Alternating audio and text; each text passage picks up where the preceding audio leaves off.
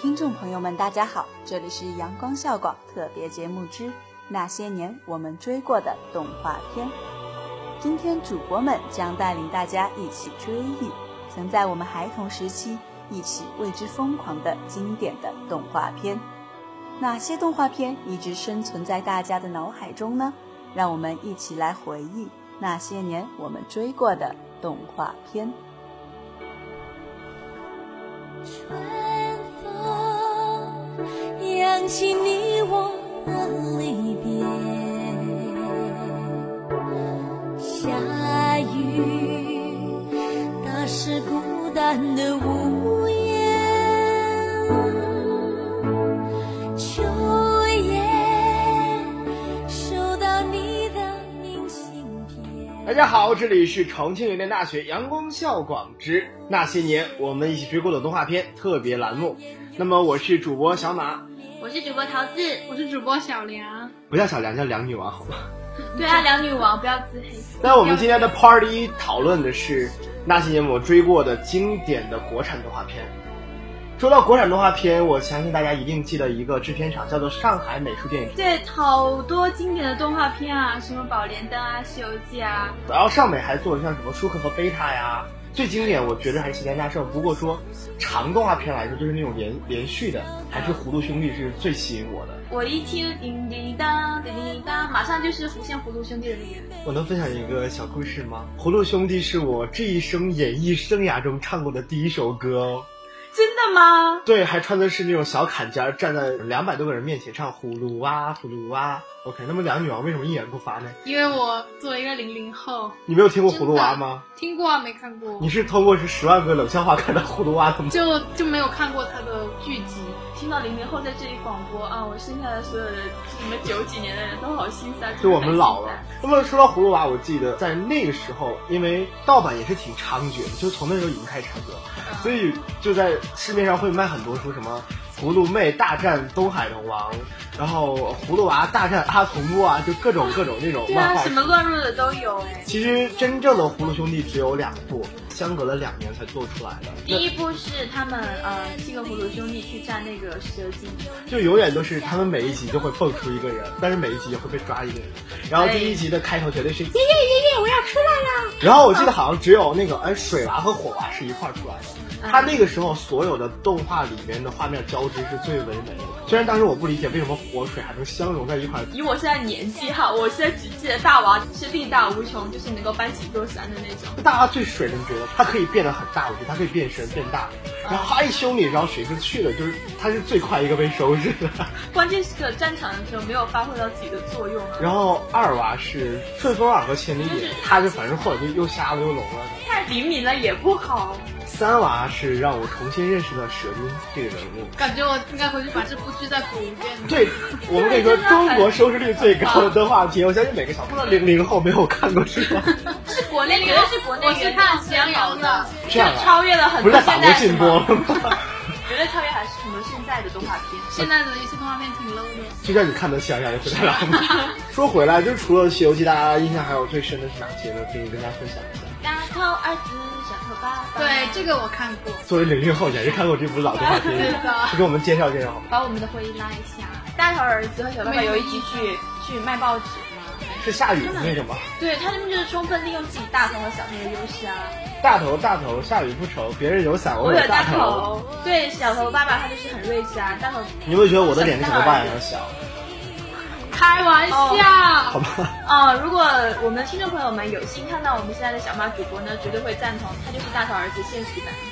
OK，咱们不讨论这个动画片了。是大脸儿子。那么其实尚美就是除了做这种连续动画片之外，它的长篇的话像什么《宝莲灯》啊，《齐天大圣》堪称是经典之作。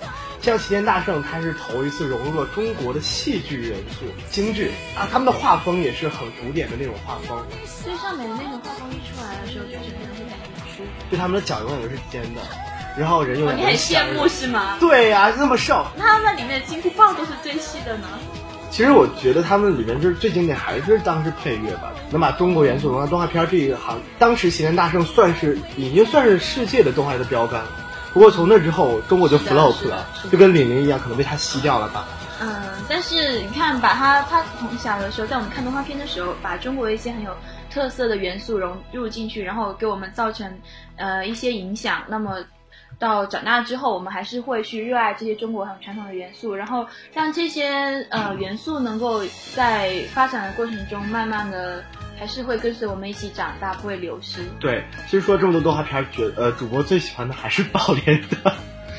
我还是葫芦娃。就为什么是宝莲灯？因为第一沉香真的画的太可爱，而且在内陆刮起了两首歌的一一个流行风，一首歌叫《想你的三百六十五天》，就是那个时候孙悟空，呃，孙悟空也是在动画片里出现的，他同样是上美做的，所以他们的画风是一模一样。然后孙悟空说了一句让我现在记忆犹深，什么走啊走，游啊游，不学无术不发愁，老虎里边卡点油啊。哦，我发现就是真的小马小马主播好有好有年代感哦，就什么说什么 说什么立马能想我觉得观众朋友们都跟我一样好奇，为什么小马主播就涉及的领域如此的宽广？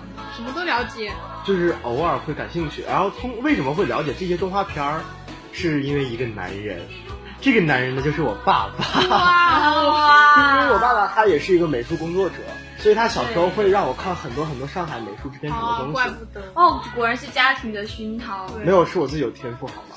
哦，这真的只是家庭的熏陶，就像想就像太多我。像我从小看动画片就都不是中国的，我现在一想，就深圳是 international 的国家，通过到香港只需要十分钟，所以你们看的都是就是那对种进很高口动画。端的东西。那么我们之后会谈到这个方面的。好的，对，你看，像我们最小的时候，像什么呃幼儿园啊，一二年级的时候还看的是国产动画片啊，宝莲灯啊、葫芦娃啊，然后但后来慢慢的会看一些包括迪士尼的系列啊，就是一些国外方面的一些经典。每一个年龄阶段都看的不同样的动漫，就是从原来从单纯的动画片，到中间就是像迪士尼的动画电影，呃，当然宝莲灯也是电影，嗯然后再到后来的日本日式动漫，然后还是三四年级时候，我觉得我就好像转向大力水手了，还有飞天小女警。对，那个时候我也看到。大力水手只是我妈作为骗我吃菠菜的一个工具。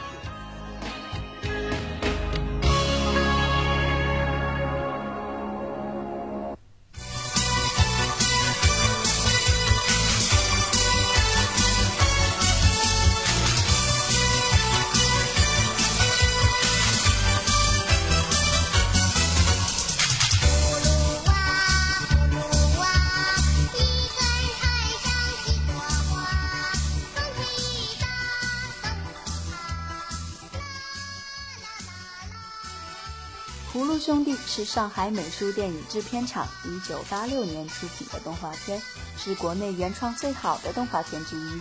该动画系列自1986年播出以来，一直受广大观众的喜爱，而其中的葫芦娃尤其受少年儿童们的喜爱。七只神奇的葫芦，七个本领超群的兄弟，为救亲人前仆后继。妖精们法力无边，葫芦娃大显其能，一场场较量扣人心弦。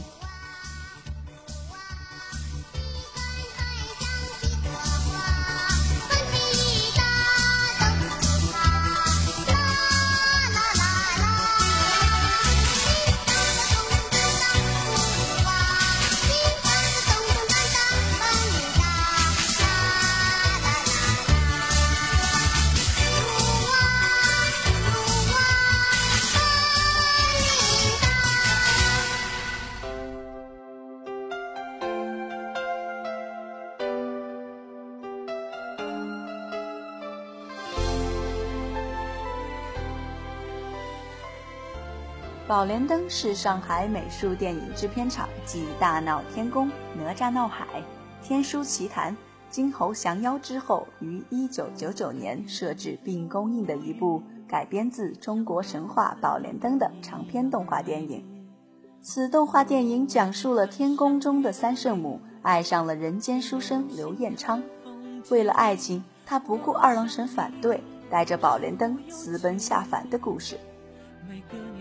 每个念头有新的梦境，但愿你没忘记，我永远保护你，不管风雨的打击，全心全意，两个人相互辉映，光芒胜过夜晚繁星，我为你翻山越岭。却无心看风景。我想你鼓足勇气，凭爱情地图散播讯息。那么下来呢，就有请那些代表着年长一些的主播们，为我们介绍国外的动画片，又对我们的童年有着怎样的印象与影响呢？爱就一个字，我只说一次。你知道我只会用行动表示，野花太放肆，守住了坚持。看我为你孤注一掷，爱就一个字，我只说一次，恐怕听见的人勾起了相思。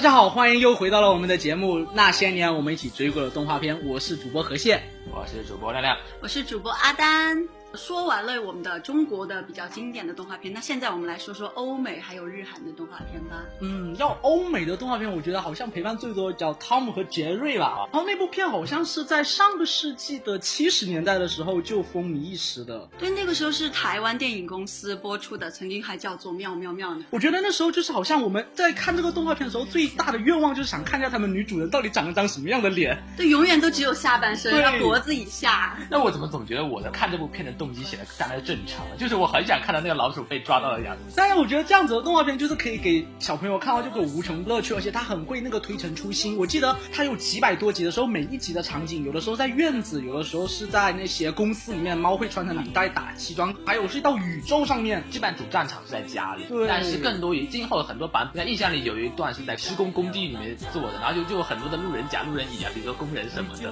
这种百看不厌的那种动漫形式，就是让我们小孩子可以一直看到深夜，然后被爸妈骂，还是。说再看完最后一集再去睡觉，然后最后一集我再来一集，再来一集，就一直坐在电视面前就等着，哎，调到这个猫和老鼠。其实我们可以看到，猫和老鼠其实它整部整整部动画片，它的形式其实是很可以说是很单一的，就是一个猫跟老鼠过程。但是我们必须很钦佩他们的是，就是它一个主题，他们能够发扬那么的好，那么的生活。其实我觉得那个猫，我们也应该鼓励一下它，它永远抓它，虽然没有抓到，但它永远没有放弃。猫和老鼠是在那个时代的话，是这种这一类型的连续的那种小动画片的开山之鼻祖。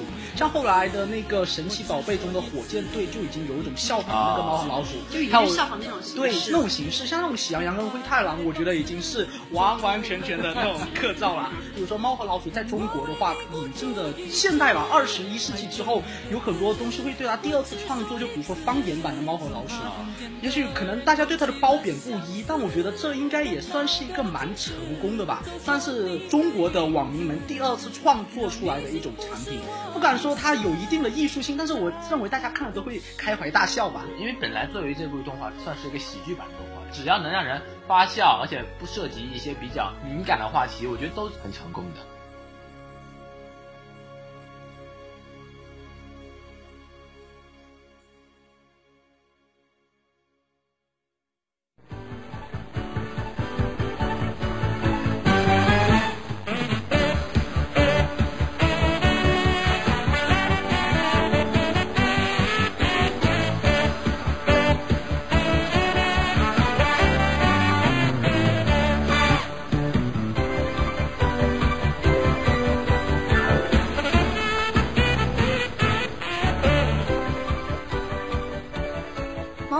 鼠从一九四零年问世以来，一直是全世界最受欢迎的卡通之一。九十年代引进中国后，更是得到从六岁到六十岁的人们的狂热喜爱。猫和老鼠在国内的火热程度自然也不言而喻，是一部老少皆宜的动画片。曾在一九四三年至一九五三年间，先后获得了七次奥斯卡金像奖。是获得过奥斯卡金像奖最多的动画片，成为美国动画史上最受欢迎的作品之一，给一代又一代不同年龄、不同国家的观众带来了无数欢乐。这套动画片完全以闹剧为特色，情节十分热闹。这部机灵老鼠与笨猫的故事，堪与米老鼠和唐老鸭的故事相媲美。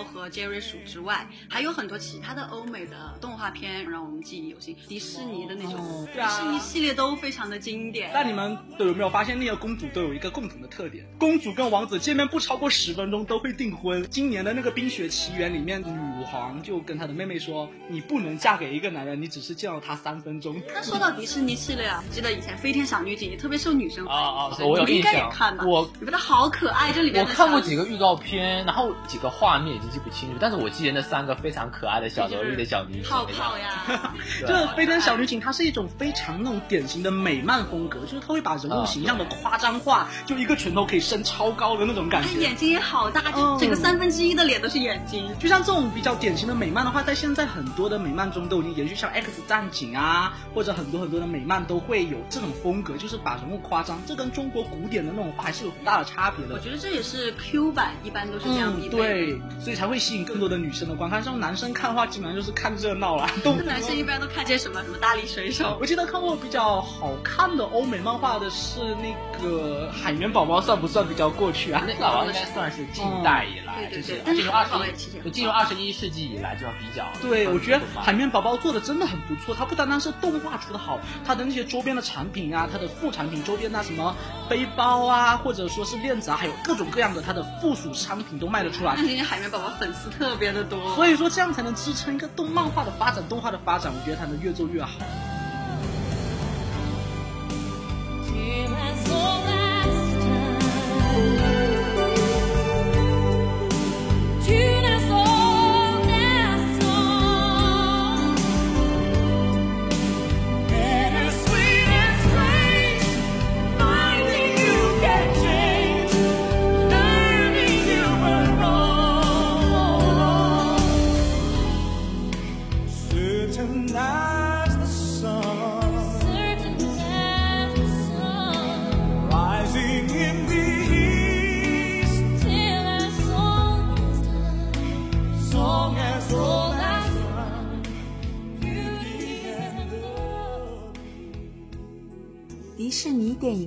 是迄今为止唯一一家没有被交易过的好莱坞大公司。迪士尼全称为 The Walt Disney Company，取名字早期创始人华特·迪士尼，是总部设在美国的大型跨国公司。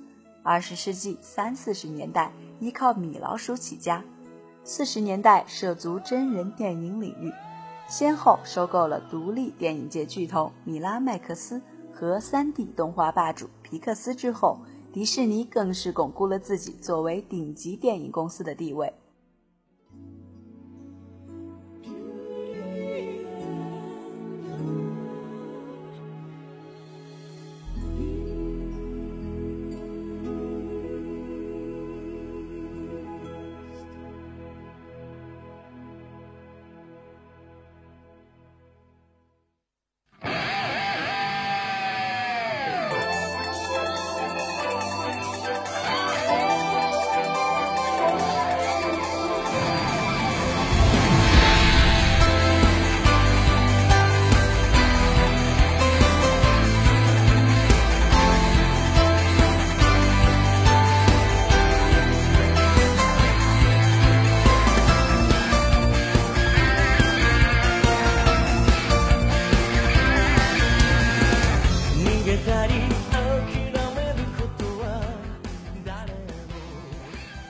当年陪伴我们的除了欧美漫画外，还有更多就是日漫了吧。对啊，其实说到动画片，大家想到最多的，我觉得都是日漫。现在日漫真的很猖獗。因为日本人好像是在第二次的世界大战之后，日本的经济就陷入了那种堕落的期间，然后那种萎靡不振。他们当时是想说教育兴国，还有各种兴国，然后文化这方面的话就是会适应发展，所以他们会画出很多有想象的漫画，就是希望我们现实中会过得更好。所以说那一段时期的漫画就非常的多，像神奇宝贝啊、数码宝贝啊，还有神奇宝贝的话，我觉得它就是那种已经有一个故事一个故事已经非常成熟的那种产业链了。对啊，那个时候偷偷去买光盘，然后就生怕自己会漏了一集没有看的那种感觉。对了，你们知道吗？就是神奇宝贝里面那个火箭队，他们其实两个都是女的耶。真的神奇宝贝其实也很棒，但是还买那种卡贴。哎，对，而且神奇宝贝那个还当时配的那时候玩游戏那个 GBA，嗯，对。其实我还记得以前就是有一个那个四驱兄弟，我们还经常去买那种四驱车。哦，对对对。就因为我觉得我的跑得好慢。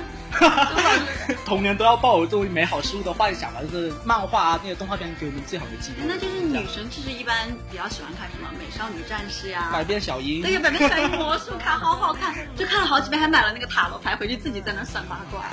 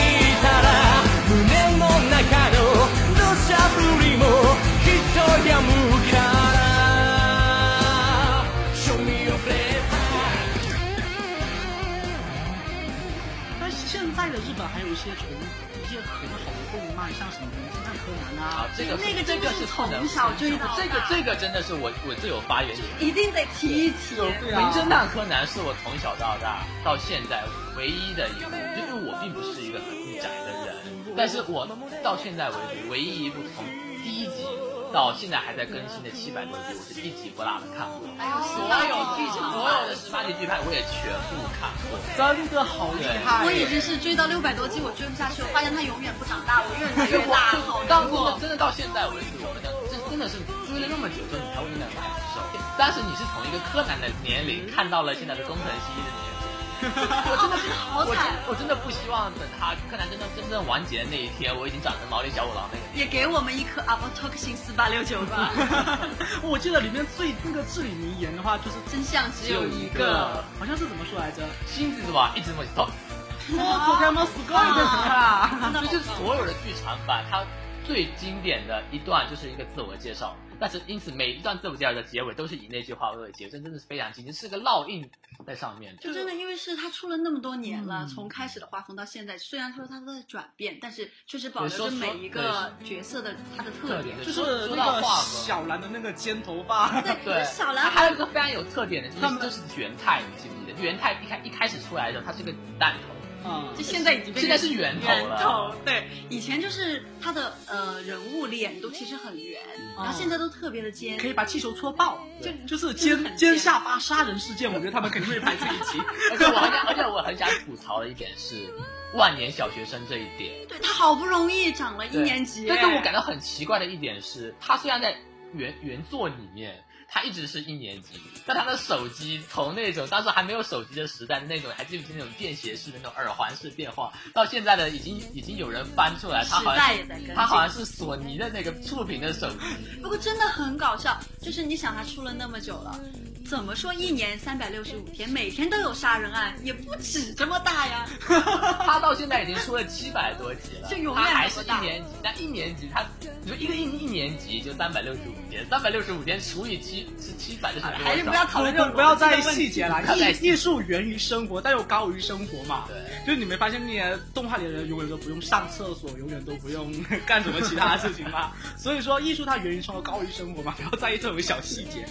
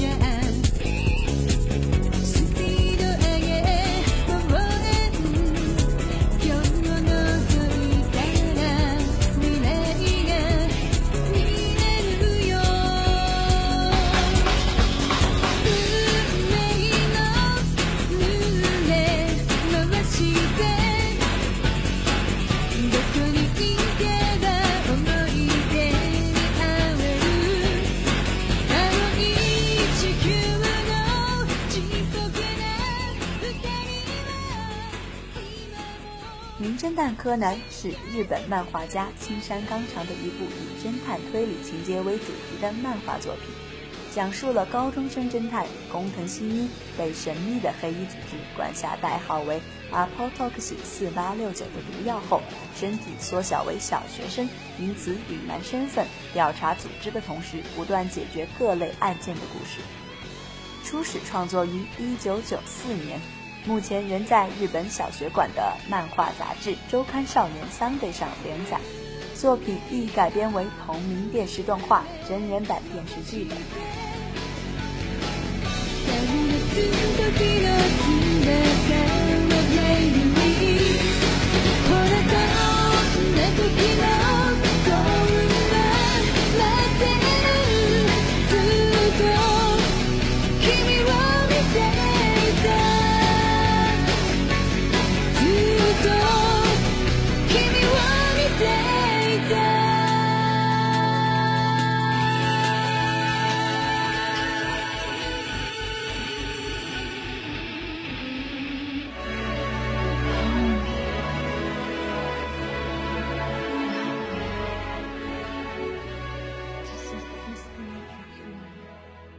实它还有很多很深的内涵。然后这个柯南里面还有很多其他角色是就比如说，就就有人说，就是男生看柯南是看推理，但女生看柯南是为了看爱情，就是因为他因为青梅竹马嘛，就是对各个主角而且都是青梅竹马。而且柯南还引发了一场战争，就是柯哀党与新郎党之间的战争。那你们还是来主主播李亮觉得柯南应该跟小兰还是这跟这从我的角度来讲，我是我是坚实的新郎党的粉丝。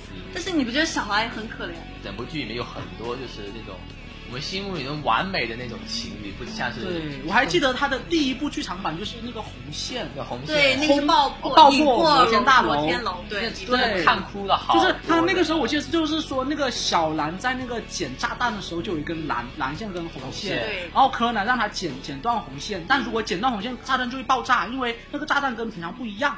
对然后最后小兰选择了剪了那根蓝蓝线，因为新一喜欢红线，小兰最喜欢红线，所以他故意才把最后一根线设成红线的。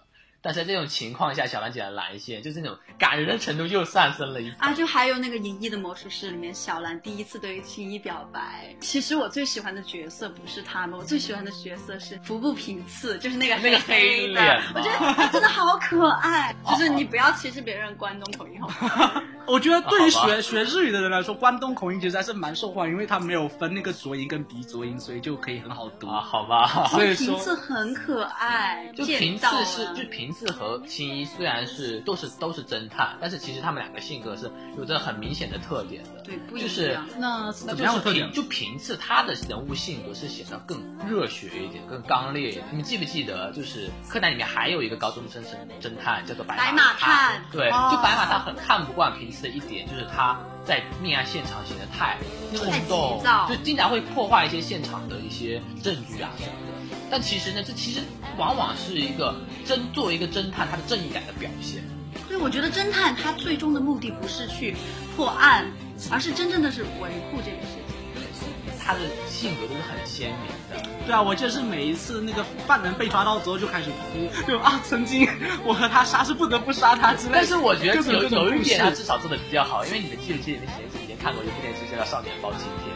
就《少年包青天》里面所有被包拯抓到的凶手全部都要自杀，但我觉得柯南至少在这一点上做的比较好。对，他会去关怀每一个，就算他是杀人犯，但是也不能轻易的牺牲自己的生命。其实青山刚才还是花了很大功夫，像那个黑羽快斗就是怪盗基德这个角色，嗯是之前的另外一部漫画叫做魔术快斗魔术快斗，然后加进去的一个角色，为了提高他的其实原本会《魔术快斗》也也是一部漫画，对，它是一部单列出来的，漫画。后来我觉得那个魔术快斗跟滚筒洗衣机长得很像哎，觉得那个黑暗组织我一直都很有那个兴趣哎。我发现了，他们里里面每一个组织的那个人都是他们的名字都是一种酒酒的对，就是一种酒，像小哀啊，就是呃雪梨酒，雪梨酒 Sherry 对，还有就是福特嘎福特嘎，嗯就福特大家可能大家也很很熟悉。我觉得贝尔摩德真的很好。那那我们猜到他的老大会是什么老白干呐。这是中国的大好 对呀不要那么 low 所以为什么他第一次变回工藤新就是因为喝了老白干。是吧？这伏笔哈大家可以猜测一下像二等一样。河蟹大侦探。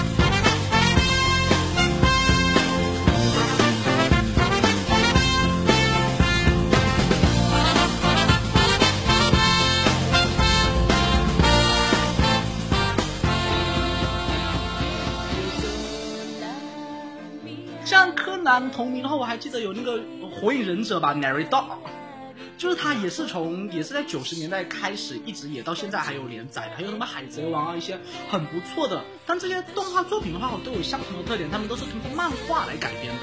对，对，就是我之前开始看柯南，追柯南，就是因为我看过他的漫画还有小说，是那个呃《瞳孔中的暗杀者》的剧场版。嗯，我觉得这样子会比较稳定耶。就是如果他有了一个漫画先出了之后，大家都有看过漫画，那他如果出了动画之后，大家都就是有一定的那个粉丝群，你都会继续看，然后都会有一些很好的那个效果。就像什么哈利波特啊，那些也都是这样，大家都是看了书。可见对可见整个日本的动漫产业是个非常完整的一个产业，对这是我们中国所不具有的，这都是我们可以应应该借鉴的东西。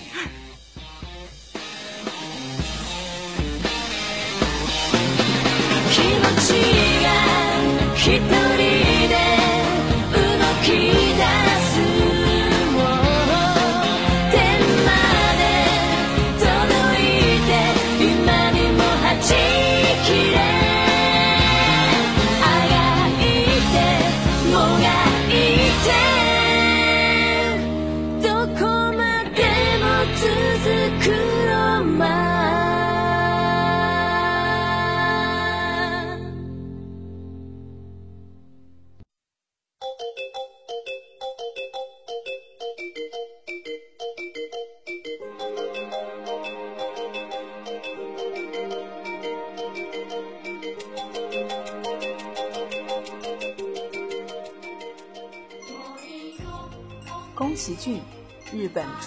画导演、动画师及漫画家，出生于东京都文京区。一九六三年进入东央动画公司，一九八五年与高田勋共同创立吉卜力工作室。二零一三年九月六日宣布隐退。宫崎骏动画作品大多涉及人类与自然之间的关系、和平主义及女权运动。出品的动画电影以精湛的技术、动人的故事和温暖的风格，在世界动漫界独树一帜。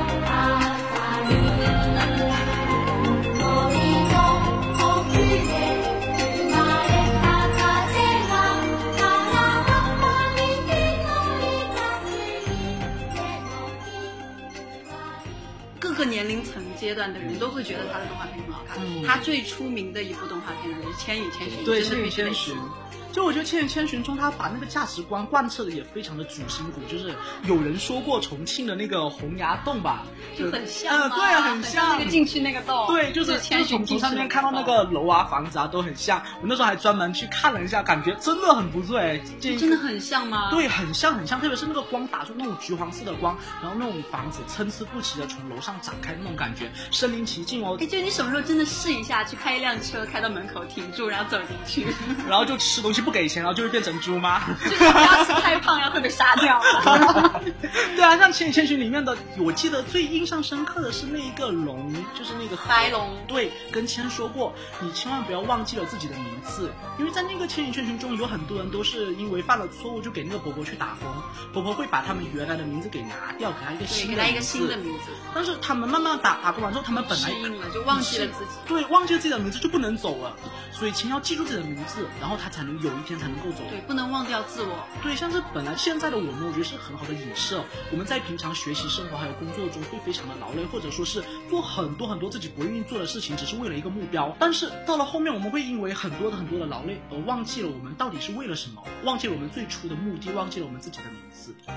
我觉得就很多人看到那边都会反思起来。就刚才看，就刚才听你们聊的时候，我都不敢插话。为什么你忘记了这么的名字吗因为像是像是这么大神的作品，我都没有看，我都没有脸就画画回去补补课。对，但是说真的，说到宫宫崎骏的作品，对于我来说，就是其实虽然我只看过一部，就是什么嘞看的哪一部呢？就是悬崖上的金鱼姬，就这一部。真的 很老哎，好像很老，特别老。但是呢，就是给我印象最深，和你们对于你们来说看过很完整的剧情来说，可能对你们来说最深的是剧情。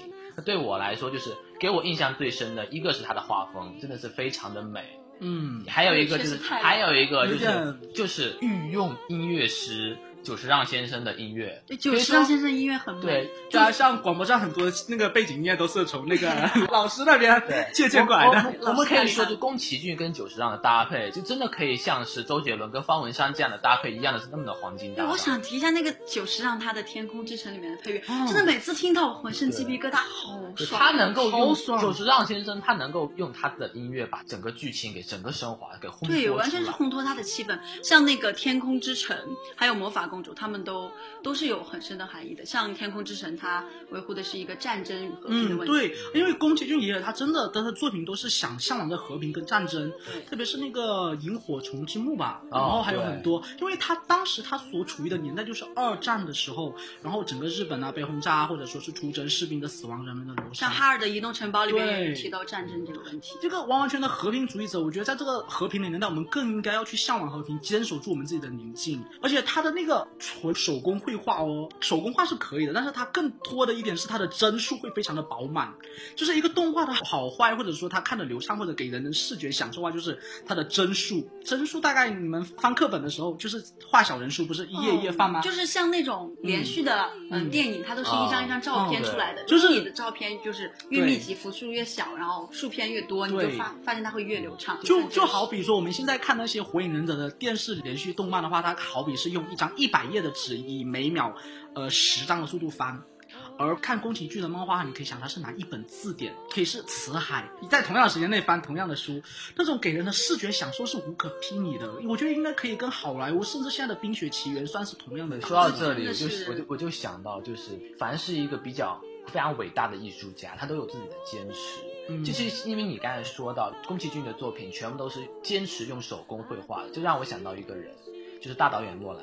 就他的电影全部都是使用胶片拍的，就在我们现在数字的时代，我们看到的电影基本都是数字电影，宁可牺牲掉一些清晰度，它一定要还原电影的最本质。用胶片拍电影，就宫崎骏先生和诺兰先生为什么都能达那么高层次？我觉得都是因为自己有自己心中的一份坚持。对我以前其实看过有个微博上面发的，就是真的是，嗯，宫崎骏他的电影里面很多日本的街头就跟他原版一模哦一样，对基本上是一模一样。我也看过那个，真的是很厉害。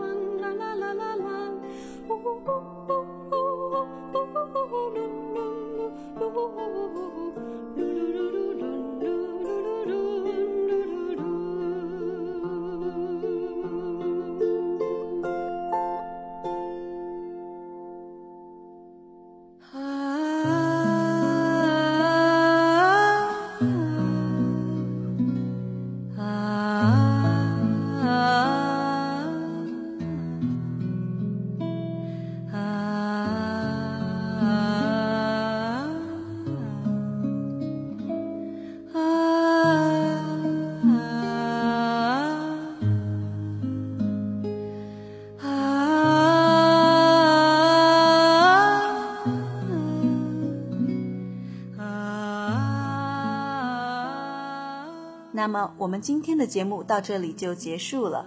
另外，希望大家可以留意我们的官方微博“重庆邮电大学阳光校园传媒广播台”，那里有更多更精彩的资讯等着大家。明天晚上同一时间，让我们继续回忆那些年我们一起追过的动画片。